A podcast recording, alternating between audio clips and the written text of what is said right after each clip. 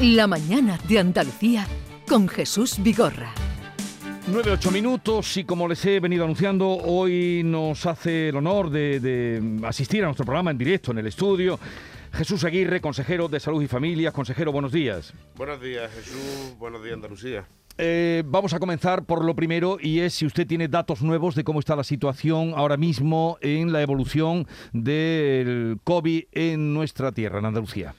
Bueno, tengo los datos de, que vamos a dar hoy al mediodía en, eh, en la información que diariamente da la propia consejería. Eh, datos de hospitalización y de, desde el punto de vista epidemiológico. A nivel de hospitalización, hoy tenemos 15 hospitalizados más que ayer, estamos en un nivel ahora mismo en 410.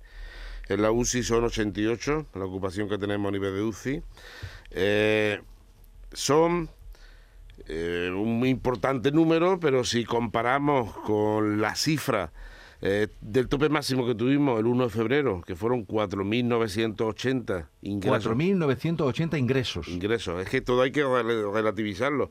4.980 tuvimos en febrero y el sistema sanitario de Andalucía tuvo capacidad de absorberlo sin ningún problema. Eh, luego estamos ahora mismo en 410.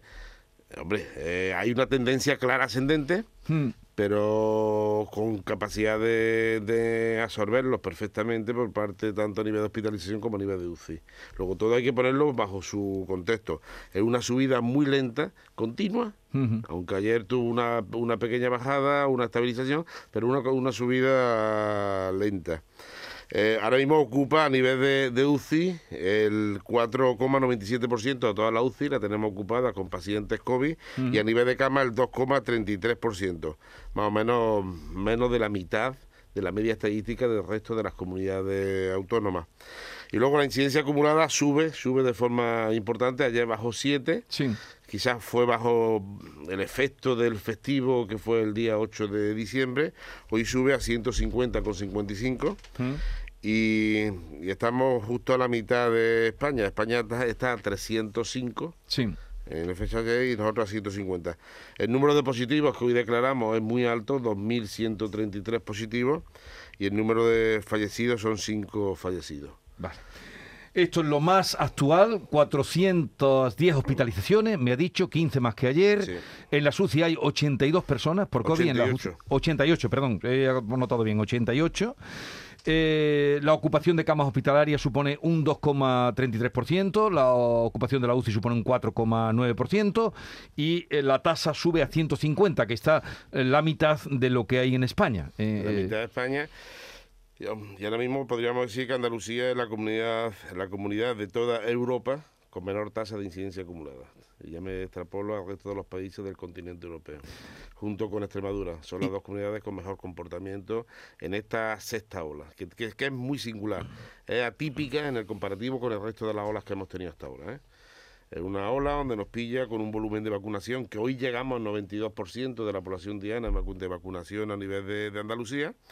Eh, con cepa, la cepa predominante es la delta, la entrada de Omicron es muy lenta, ahora mismo es un tema residual, pero la cepa predominante en, en, Andalucía es la cepa delta y una evolución totalmente diferente, muy lenta, con subida muy lenta, no ha sido explosiva y no se espera que tengamos ninguna subida de corte explosivo y el abordaje está siendo pues mucho más tranquilo, más, más relajado. De ahí las medidas sí, que vamos tomando. Usted habló ayer de que había tres casos confirmados de Omicron en, en Andalucía y cuatro que estaban en estudio, ¿no? Creo cuatro que... en estudio y tres confirmados. Los tres confirmados, dos eh, son importados, importados de Sudáfrica de, y otro es importado de otra comunidad autónoma, de Madrid. Es decir, en ninguno, eh, el último es una chica joven eh, se puede llamar comunitario, pero que viene de otra comunidad autónoma, donde se contagió fue en Madrid y, y se vino luego a pasar unos días a Andalucía y aquí sí. de, debutó. Estos son los datos de hoy y como usted decía, todo es comparable y, y en febrero fueron 4.980 los ingresados COVID en Andalucía. 4.980, digo, para eh, estamos en este ascenso. ¿Teme usted más a... A, a, la, a, la, variante Delta, a la Omicron, Omicron. O, o, o, a las cenas y comidas de Navidad? las variantes son las que tenemos, ahora mismo predomina la Delta. La Omicron, según información que nos va llegando, parece que es muy contagiosa, pero que no es muy virulenta. La prueba de ello es que tanto los que tenemos los mismos positivos como los que estamos en expectativa de la secuenciación para ver si son positivos de Omicron, ninguno eh, tiene una afectación clínica mediana ni grave. Están, son desarrollos leves de, la infección en su casa sin ingresos hospitalarios. La información que nos llega de otros países es que los que se han contagiado de Omicron, el desarrollo, la virulencia de, de la infección es pequeña, Luego veremos a ver qué evolución tiene, si desplaza a la delta, igual que la delta desplazó a la alfa, igual que la alfa desplazó a, la primitiva de One. Veremos a ver qué evolución va teniendo. Pero que no se espera con esta variante que tengamos una, una explosión de afectados, sobre todo de ingresos, que es lo que más nos preocupa, los ingresos hospitalarios. Eh, no se espera y es como consecuencia de la vacunación, no te quepa duda. Pero yo le, le, preguntaba, consejero, si tema usted más a esa evolución de, o a las comidas de ah, Navidad. Bueno, lo que pasa es que estamos en Navidad, época festiva, hemos tenido un puente ahora mismo largo, hace frío, tenemos más actividad social en interior y es más fácil que tengamos brotes. Eh, lo que hay que hacer es esos brotes controlarlos si esos brotes se dan en personas eh, vacunadas correctamente, la posibilidad de evolución hacia, eh, desde el punto de vista clínico, suele ser hacia la curación. Luego brotes vamos a tener y la prueba es que van saliendo brotes, va aumentando la incidencia acumulada, pero lo importante es que no me aumente mucho la presión hospitalaria. Bueno, se está exigiendo en todos los hospitales de Andalucía y en las residencias ya el pasaporte COVID que aprobaron y ustedes publicaron eh, el mismo día miércoles, fue cuando por la noche eh, se aprobó. Se se está, se debe de exigir Estamos usted ha dado orden de que se exija. Orden, hemos mandado una orden a los hospitales para que se articule a través de, lectores de código QR que se lo puede bajar uno de la misma página de la Junta de Andalucía, mm. de la Consejería de Salud, y que te van, te van haciendo lectura de, todos los pasaportes COVID. Eh, se está pidiendo, hombre, necesita todo, necesita adaptarse yo calculo que la adaptación será dos o tres días y en dos o tres días ya será de obligado cumplimiento. De obligado cumplimiento. No, en, el Reina Sofía, por ejemplo, sé que se está exigiendo. Hemos confirmado que está exigiendo. Bien. Eh, el Comité de Expertos ayer eh, autorizó o aprobó que se pida al Tribunal Superior de Justicia de Andalucía que ese pasaporte COVID se exija también en restaurantes y en, eh, en el ocio nocturno. ¿Ya lo han solicitado? ¿Cuándo lo van a solicitar? ¿Cuándo podría...? Hoy, hoy mismo se solicita, si no se ha solicitado ya, porque era a primera hora de la mañana cuando se iba a mandar la, la, notificación al Tribunal Superior de Justicia de Andalucía para que lo ratificara. Esperemos que en tres, cuatro días ratifique el Tribunal Superior, que dé el ok, que dé el plazo, el visto bueno y en el momento que dé el visto bueno será de obligado cumplimiento. ¿En todos los restaurantes? En todos los restaurantes y en todos los y eh, restauración y ocio nocturno. Y de aquí quiero quiero agradecer al sector tanto restauración y ocio nocturno, eh, el apoyo que nos está dando la Consejería para garantizar que sus eh, servicios, que sus establecimientos son seguros desde el punto de vista sanitario en tema de coronavirus.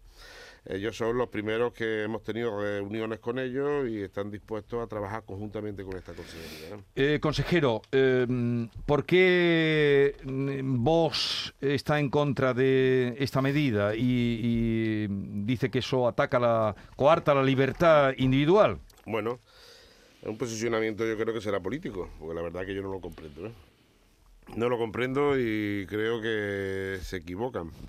Eh, estamos intentando, estamos en pandemia, es que no, yo creo que se lo olvida y así se lo comuniqué cuando en esta misma pregunta parlamentaria me la hicieron eh, hace pocos días en el Parlamento la portavoz de Vox. Digo, estamos en pandemia, son 1.400, eh, más de 1.400 fallecidos a nivel de Andalucía. Digo, si queréis venir un día en la UCI, paséis conscientes de que estamos en pandemia y que hay que tomar medidas y que las medidas muchas veces eh, son preventivas, como es la petición de pasaporte eh, COVID. Otras veces tienen que ser mucho más expeditivas, como hicimos en otra ola donde la, el aumento de la presión hospitalaria o de la presión en la atención primaria se aumentó de forma brusca pero que, medidas tenemos, tenemos que tomar.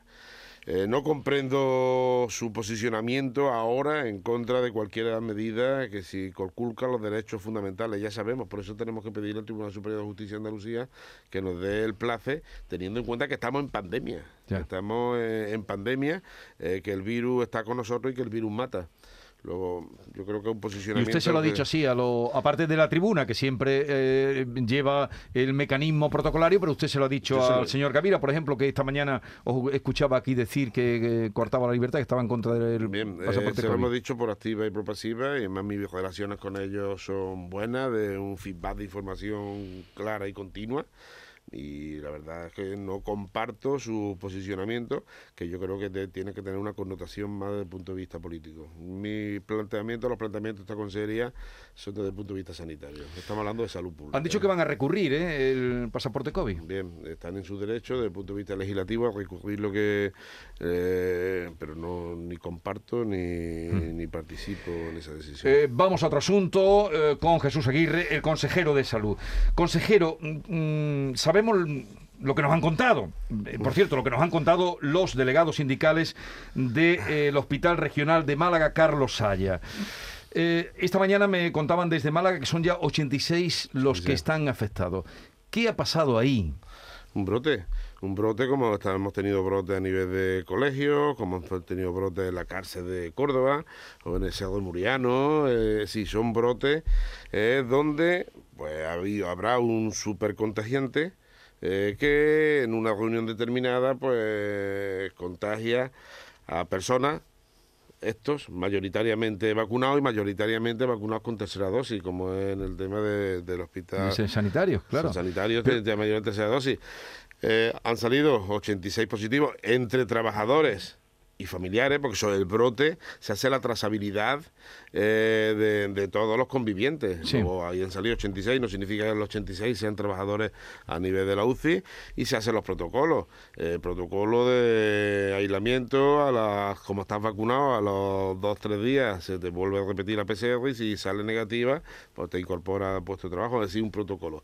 Si te voy a decir que de los 86 no hay ningún ingreso hospitalario, están todos en su domicilio, seguidos por atención primaria y que no hay ningún problema, el servicio sigue funcionando igual, el gerente... en el servicio han tenido bajas, ¿no? Hombre, claro que han tenido bajas, le pero... Le han hecho un roto bueno. No, no ha, no ha afectado al funcionamiento porque...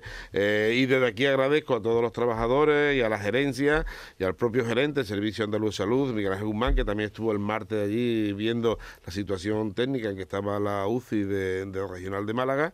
Eh, se han cubierto perfectamente las bajas que hemos tenido como consecuencia de, de COVID positivo y sigue funcionando bien sin ningún problema la UCI del hospital regional. Eh, incluso se ha sacado contratos, un volumen de 30 contratos para suplir a aquellos que están de baja, pues las bajas van a ser cortas, al estar todos vacunados y no haber desarrollado la, eh, una clínica florida, en el momento que tengan un PCR y salga negativo el segundo, pues directamente señores, se van incorporando. Pero este brote, estamos hablando mucho porque ha sido eh, sanitario, pero este brote de estos tenemos muchísimos y no hay que estigmatizar. No, no, no, si nadie ha hablado, pero, pero consejero, ¿por qué tardaron tanto de, eh, informar oficialmente? Es decir, usted, el, gerente del hospital...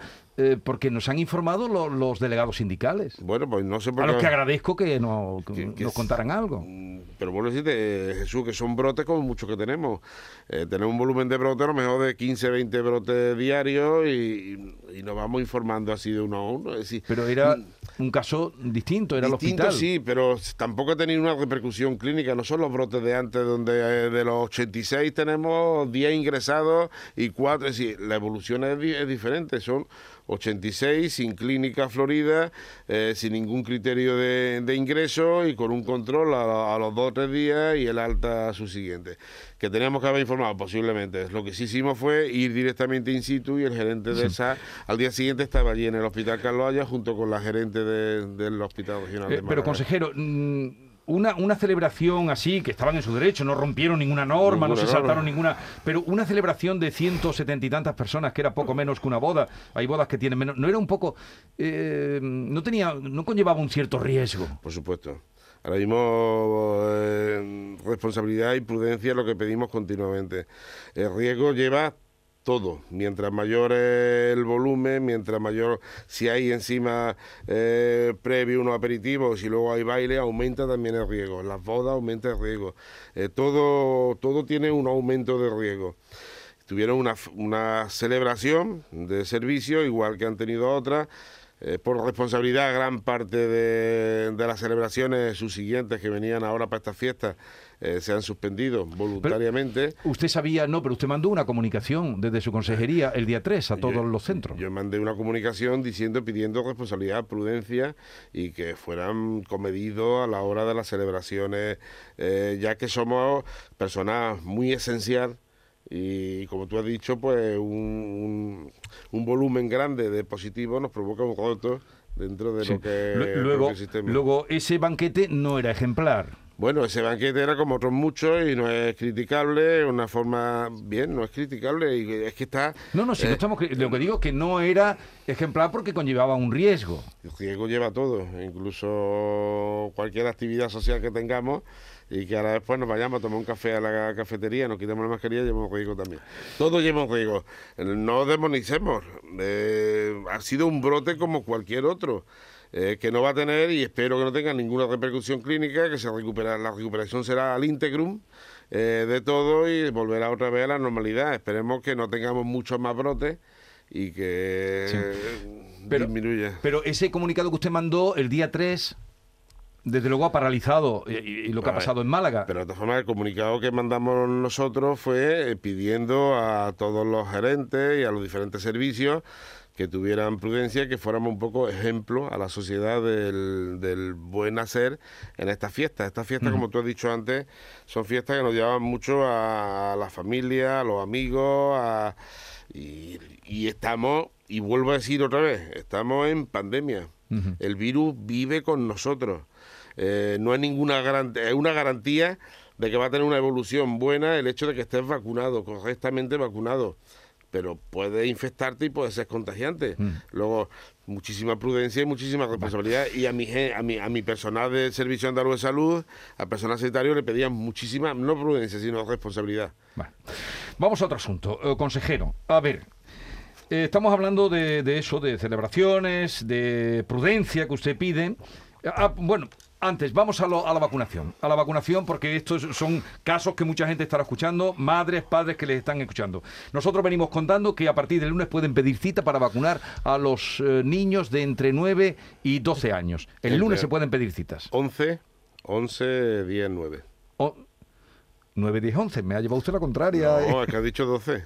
Ah, he dicho 12, perdón, perdón. Ah. perdón, perdón. 9, 10, 11, correcto. No, lo estoy diciendo bien toda la mañana. ¿eh? Vale. A ver, eh, ¿el lunes se pueden pedir las citas? El lunes puedes tú pedir citas de forma voluntaria y planificar la vacunación de tu hijo según tu horario laboral. Con todo eso se va a articular a través de, la enfermera eh, que están vinculadas a los centros de salud y a los propios colegios. El, el poder vacunar a las clases, preferentemente por la tarde eh, y en fin de semana. Para como los niños van a ir acompañados mm, mayoritariamente por sus padres, pues no tener que adecuarse a, que no afecte al, horario laboral de, de, sus padres. Luego se va a articular los centros de salud, tardes, sábados y domingos, las unidades móviles las que tenemos unidades móviles de vacunación, también se, en zonas determinadas se van a poner también como centro de vacunación por, por clase, incluso en las zonas rurales, los propios colegios podemos utilizarlo cuando creamos que sea necesario también como punto de vacunación. O sea, ¿y vacunas hay suficientes? Vacunas tenemos suficientes, nos llegan 266.000 el día 13-14, y espero que sea el 13 más que el 14. Eh, nos llega el 22% de las que vienen a, España, porque le pedimos al Ministerio que la distribución de vacunas fuera no por el volumen total de población, según el Instituto Nacional de Estadística de finales del año pasado, sino que fuera por las franjas de edades. Y la población andaluza es una población joven. Eh, luego, aunque seamos el 17,9% de la población de España, a nivel de esa franja de edades somos el 22%. Entonces nos llegan el 22% de todas las vacunas que llegan a España, nos llegan a Andalucía. De ahí que nos lleguen ahora 260.000 y luego 440.000 que nos llegarán, a, espero que sea para primero de, de enero. Bueno. Dicho lo de la vacunación, se empieza a vacunar el día 15. A partir del lunes se pueden pedir eh, ya las citas. ¿Tiene usted un cálculo de cuándo puede estar vacunada la población infantil? Nosotros queremos que antes de al menos las 260.000 vacunas que nos llegan ahora, intentar para antes de Navidad tenerla puesta. La, la vacuna es mucho más efectiva puesta que la nevera, eso está claro, está demostrado. Eh, luego Vacuna que llega, vacuna que ponemos. Esa es la política de la Consejería desde que empezamos la campaña de vacunación hace ya el 27 de diciembre del año pasado, que fue un día para mí glorioso. Que fue, el, día... que se puso la primera, vacuna. Usted sabe que la primera que se vacunó era de Andalucía. La, primera mujer que se vacunó, Araceli. Araceli que fue en Castilla, en Guadalajara. En Guadalajara. Guadalajara. Pero es de Guadix. Era de Guadix. Y es de, es de Guadix porque vive todavía y nosotros pusimos las primeras que nos llegaron al día siguiente, eso fue el día 26 de, diciembre, y nosotros el 27 de diciembre fue cuando recesionamos las primeras vacunas en, Granada. Fue un día muy emotivo porque eh, en plena pandemia y sabíamos perfectamente que la vacunación es la solución. Bien, eh, vamos ahora a otro asunto. Ya están en marcha las vacunas para los niños. A ver, a ver, a ver. Estamos a 10 de diciembre. O sea que en 10 días, ¿cuánto? En, 15 días estamos la Nochebuena. Estamos, empezaremos a vacunar. En, 14 días estamos la Nochebuena, ¿no? El día 15 y nosotros queremos eh, la primera en 10 días, 15, pues para tener un volumen muy importante de vacunas puestas ya. No, pero digo que en 15 días la Nochebuena, en 14 días la Nochebuena, en 21 eh, días Nochevieja. ¿Tiene usted algún plan mm, de cara a la Nochevieja, celebraciones de Nochevieja? ¿No, no ha pensado algo? ¿Hay algún plan? A ver, el plan está claro que volvemos a las dos palabras clave, responsabilidad y prudencia. Es decir, eh, podemos tener una Nochevieja perfectamente armonizada con la familia y con los amigos, pero estamos llamados de momento al llamamiento continuo a prudencia. Las cifras que tenemos actualmente mm, no nos tienen por qué eh, indicar que tenemos que ser coercitivos a la hora de celebraciones. Lo que tenemos que ser muy prudentes a la hora de celebrar. Pero sí tendrá usted un indicador que de aquí a esa fecha, eh, ¿qué, tendría que pasar para que se tuvieran que tomar esas medidas? Que afortunadamente no hay que tomarlas ahora mismo y ojalá no haya que tomarlas. Bien. ¿Qué tasa sería las tasas las la marcará eh, posiblemente antes de que llegue, antes de fin de año tendremos una reunión y ayer, se lo comuniqué al Comité Regional de, Alto Impacto en Salud Pública. Y ahí tendremos que evaluar la evolución que ha tenido la incidencia acumulada, menos, pero sí la presión asistencial para decidir si tomamos medidas. La presión asistencial, la, presión hospitalaria es lo que marcaría eh, las medidas que se pudieran tomar de aquí a Nochevieja. Al día de hoy no hay nada. El comité de expertos ayer, nada. Sería, hombre, si la presión asistencial a lo largo de estos días se nos duplica, se nos pone cercana a mil de presión asistencial, aunque estamos todavía lejos de las cifras que hemos tenido tope, sí posiblemente tendríamos que tomar medidas un poco más coercitivas. Cabalgatas de Reyes.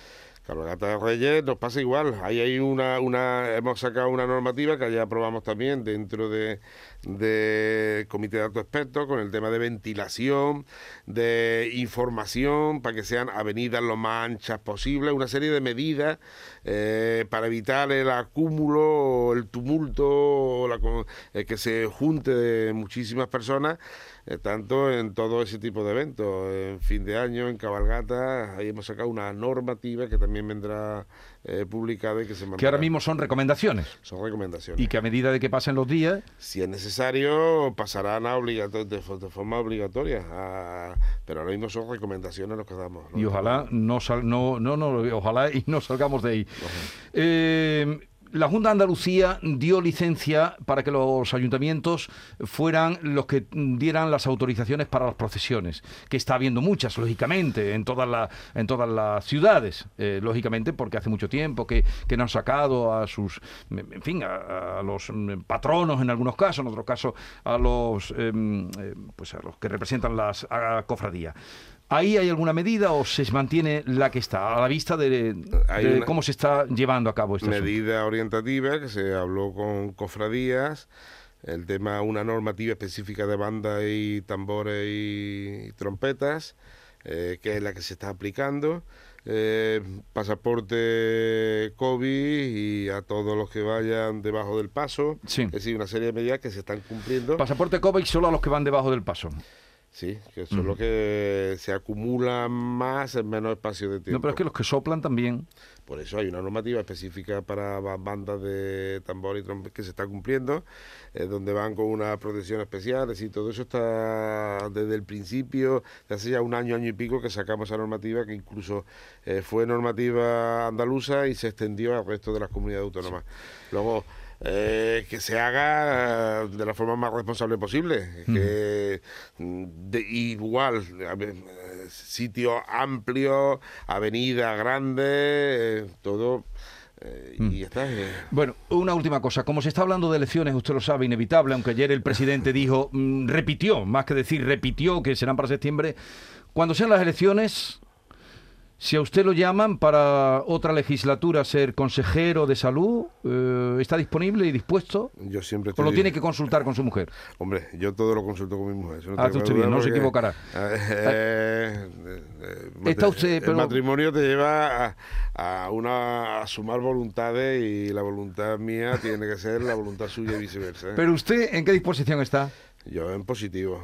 En volver a ser consejero. Si es necesario y el presidente el que tiene que, que formar su equipo, si yo encajo dentro del equipo del presidente, pues estaría dispuesto. Estaría dispuesto.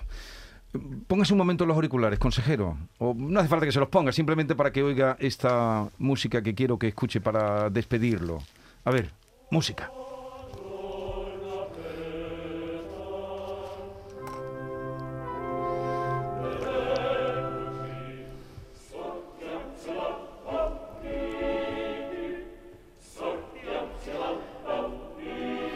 ¿Le suena esta música? Bueno, me, me suena mucho de mu... ¿Le suena? óperas.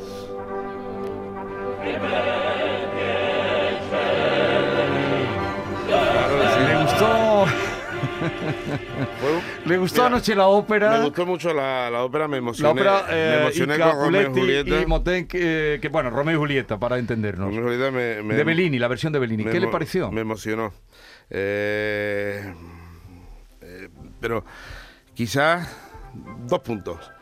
Eh, vi muy positivo eh, las condiciones higiénico-sanitarias del Teatro de la Maestranza. Eh, todo muy bien controlado. Me sentí muy a gusto. Me metí en el personaje. eh, me emocioné. Y a mí me. Y como, te, como le dije, ojalá el, fin, el final no sea tan tan duro y pudi- pudiéramos cambiar, pero morir de amor siempre, bueno, es duro y yo qué sé, disfruté muchísimo. Disfrutó. Disfruté Tuvo tiempo muchísimo. para disfrutar. Es que anoche, yo le- ya le he contado a los oyentes, no Sí. que había estado usted, que coincidimos, sino que mm, le quité unas horas a mi sueño para ir al estreno de, de la ópera de Bellini y, y ver a Leonor Bonilla. Y allí me encontré con el consejero. Digo, hombre, saca tiempo para venir a la música clásica, a la ópera. Estaba, por cierto, con su señora. Disfrutó entonces de la ópera. Disfrutaba muchísimo. Bueno. Y yo creo que ha sido de los poquitos días en los cuales me pegó un pequeño homenaje. Era también mi aniversario de boda. ¿eh? ¿Ah, Son- sí? Son 42 años de, de felizmente casado. Y, nos tenía que tener un Ah, pues felici- de- felicidades, para que felicidades. Pero por cierto, si lo está oyendo su mujer, eh, ¿a ella ya le ha dicho que está usted dispuesto a repetir? Eh, A ella sí, hace unos días y... ¿Se lo ha dicho? Y, bueno, y me dijo que, que sí, que, Que sí. que sí era eh, necesario y que bueno, me daba el placer, visto bueno. Ah. No pasa nada, Eh. las cosas se, se comparten, la información, el, el proyecto de vida cuando uno se casa es para toda una vida y cualquier decisión que tú tomas afecta a la pareja, lo cual es bueno compartir las decisiones. ¿eh? Bueno, Jesús Aguirre, consejero de salud, espero que no tengamos que llamarlo algún día porque las cosas se compliquen, que siga todo como está. Ya han oído, bueno, todo lo que ha dicho, iremos repasando ya algunos datos de los que nos ha dado. Eh, ¿Dónde se va ahora? Ahora voy para Málaga. Bueno, pues... Eh, con el 061 hemos renovado la flota de ambulancia en un volumen muy importante y vamos a hacer allí la bueno. presentación de la flota del 061. Pues que tenga buen viaje y que tenga un buen fin de semana. Igualmente, Jesús, que todos los andaluces tengan un buen fin de semana, que disfrutemos de, de esta fiesta que se avecina y que seamos muy prudentes, muy bueno. prudentes, cuidándonos, cuidando de tú, cuida, cuida a los demás. Y aquellos que son reticentes aún a la vacunación, que cada vez son menos, vacúnate como por amor, vacúnate, por amor a los demás. Es decir, eh, la vacunación es, es, la solución. Consejero, gracias por la visita y hasta la próxima. Y que sea, la próxima que sea en el concierto que va a haber de, de dirigiendo Pablo Eras Casado. Sí, sí, eh, eh, ahí, que sea esa la próxima cita y no que tengamos que hablar de otros asuntos. Adiós, buenos días.